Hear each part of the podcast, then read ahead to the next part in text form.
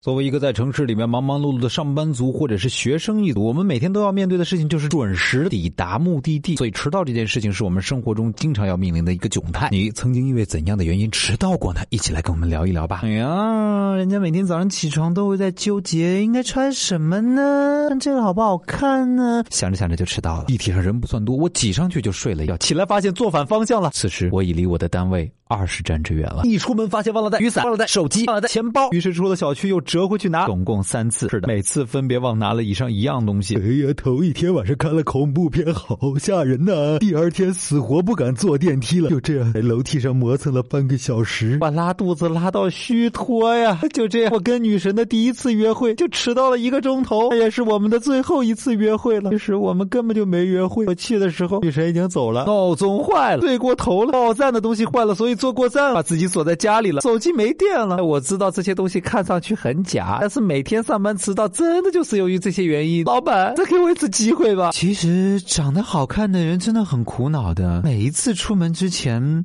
我照镜子都要照十遍，梳好头也要照十遍，换上衣服再十遍，真的太美了。每次出门之前，我都会庆幸，哎呀，还好有一双干净的袜子在。后来才发现不是一双，是一只，于是就开始了找袜子的经历，然后我就迟到了。老板呢？实在是因为我们家的狗不让我出门呢，我一关门，它就把爪子伸到门缝里面，拉锯战就这样进行了二十分钟。最后没办法，我跟他打了一架，可是我打输了。老板呢？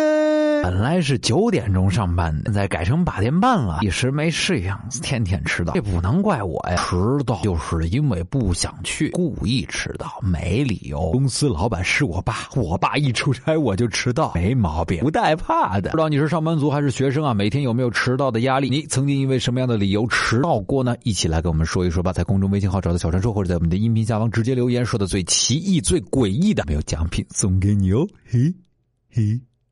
作为一个早间广播节目的主持人，你是不可能迟到的，因为你的每一次迟到都会被全上海的人民听到。不过有一次，我一睁眼已经早上七点了，七点钟我要直播呀！我赶紧出门打上一辆车，然后在出租车上听见了我自己的声音。